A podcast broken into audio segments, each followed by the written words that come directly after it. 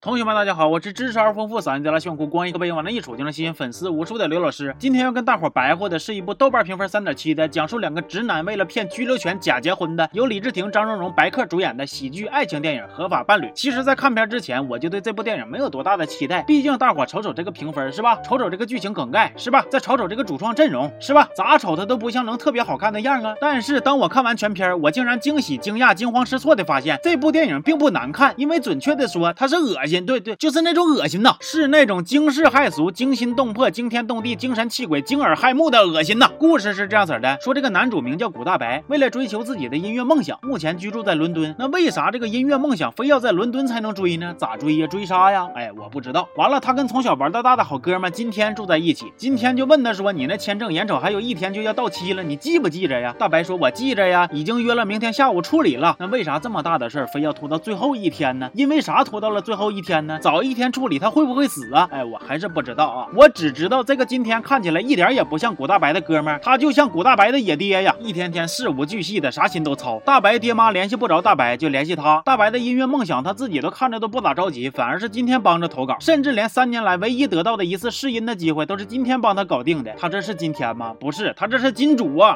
看到这儿，是不是就有同学要开始往别的地方琢磨了？哎呀，这俩人难道是你给我死道婆？人俩可是标标准准的大直男呐！今天甚至还有一个即将要结婚的未婚妻兼女下属啊，在大白即将去处理签证续签的路上，他见义勇为，被几个臭流氓子给困住了，最后被一个呃一只不知道哪来的功夫熊猫给救了。这个熊猫就是女主赫敏。Surprise motherfucker！大白因此错过了续签，即将被驱逐出境。完了，他就开始着急呀，转圈啊，跺脚啊，说：“哎呀妈呀，这可咋办呢？我父母为了能来英国看我，准备了七八。”八个月呀，中国人的面子最重要，他们知道不得抽过去呀！我的人生玩完了。说实话，我当时看到这儿的时候呢，就特别想把这个电脑给关了，因为我真的感觉太莫名其妙了。搞成如今这个局面，是因为见义勇为吗？不是啊，是因为你拖延症晚期呀。那既然办不了续签，会带来如此严重的后果，你为啥就不早点去呢？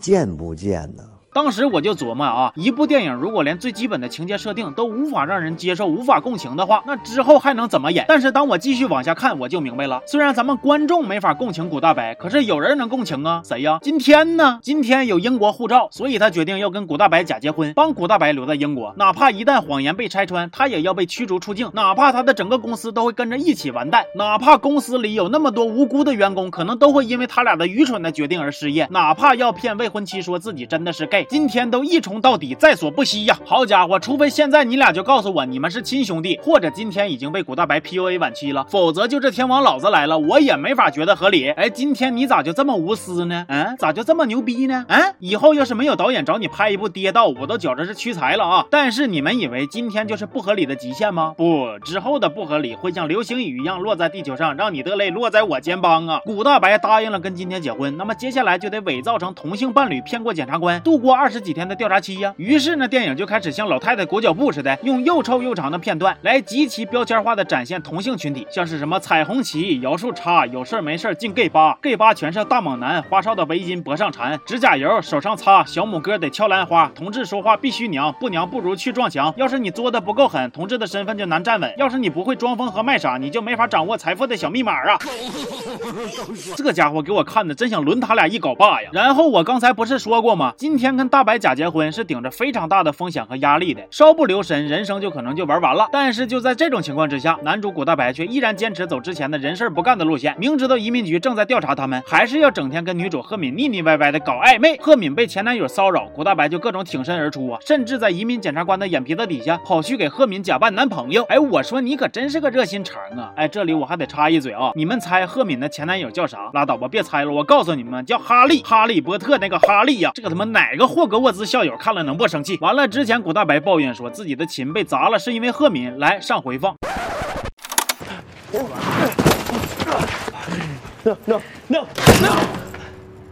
大哥，你睁开你那眼睛，好好瞅瞅，你那个琴呢，在赫敏来之前就被砸了，那跟人家有什么关系呀？碰瓷儿啊！但是谁能想到，赫敏还真就把这个锅给背了。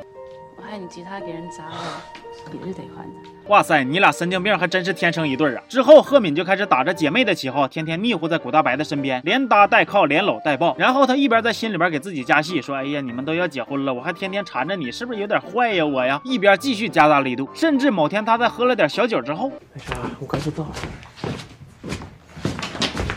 来，喂，你好，是志磊。面对此情此景，我只有一句话想说：你有病吧？紧接着，这对狗这对好 gay 蜜亲昵的场面呢，就被这个今天捉奸在床了。那今天看着就生气呀！啊，哥们为了你抛家舍业，两肋插刀，你却回手把刀捅进哥们的大腰，你管过别人的死活吗？然后他们就开始打架。贺敏见状就委屈呀，就哭啊，都是我的错。从我搬过来，就一直给你添麻烦。你是一个很好的人。为了我的事情，又被移民官给盯上。今天这样，我很抱歉。哎呀，你有病吧！再然后，贺敏知道了古大白跟今天其实是假结婚，于是一顿日剧跑啊！对，在英国也得日剧跑，一溜烟跑到了古大白家门口。我以为他得开心呢，这眼瞅着千年的媳妇熬成婆，gay 蜜即将变男票，这多爽啊！结果你让我一个人内疚了那么久。好，算了，现在我只想听你说一句实话。你有没有喜欢我？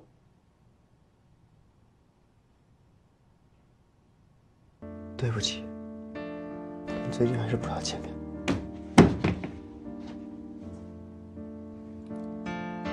我希望你不要骗你自己。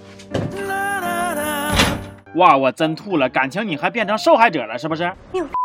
算了，我也不骂你们了，因为跟这种全员有病的电影较劲犯不上。电影最后的结局也是非常的意料之中的大团圆，合家欢，两个兄弟重归于好。古大白说出了骗婚的真相，并且承认错误。今天是被强迫的，所以不用负连带责任。贺敏决定跟古大白结婚，这样古大白又可以留在英国了。今天跟未婚妻也和好了。电影最后在两对新人的婚礼中落下帷幕。就合法伴侣这部片子啊，我在看完之后完全都猜不透制作方的意图啊，也整不明白他们到底想讨好谁？是 LGBT 群体吗？那我觉得我可以自信的说，我不。认为会有 LGBT 群体的朋友，在看完他们各种作妖、贴标签、用刻板印象来表现他们对少数群体的狭隘认知等各种行为之后，还能产生任何一丝的共鸣，那么是在讨好腐女吗？也别埋汰腐女了吧！这俩男主角在电影里的表现，那可真是一点 CP 感都没有啊！全片关于男主角之间最暧昧的片段，大概就是他俩四目相对酝酿接吻未遂，以及在 gay 吧大跳摔跤舞。我寻思要真想磕，还不如直接去隔壁看这个清雅集呢，比这带劲多了。那么电影从头到尾宣扬的到底是什么？呢？想留在国外，明明有正规的程序可以走，偏偏要挖空心思钻法律的空子，就为了弥补完全是个人原因造成的失误啊？咋就你们这么奸呢？合法伴侣作为一部爱情喜剧片，我首先并不能感受到任何的爱情，不管是男主跟女主，还是男主跟男主。其次，我也一点都笑不出来。开头我说这部电影恶心，它不只是恶心在给少数的群体贴标签、消费敏感话题、钻国外法律的空子、骗婚这些表面的情节上，它从根儿上就若隐若现的散发着恶臭。我给大伙放两段原片啊。如果我们能蒙混过关的话，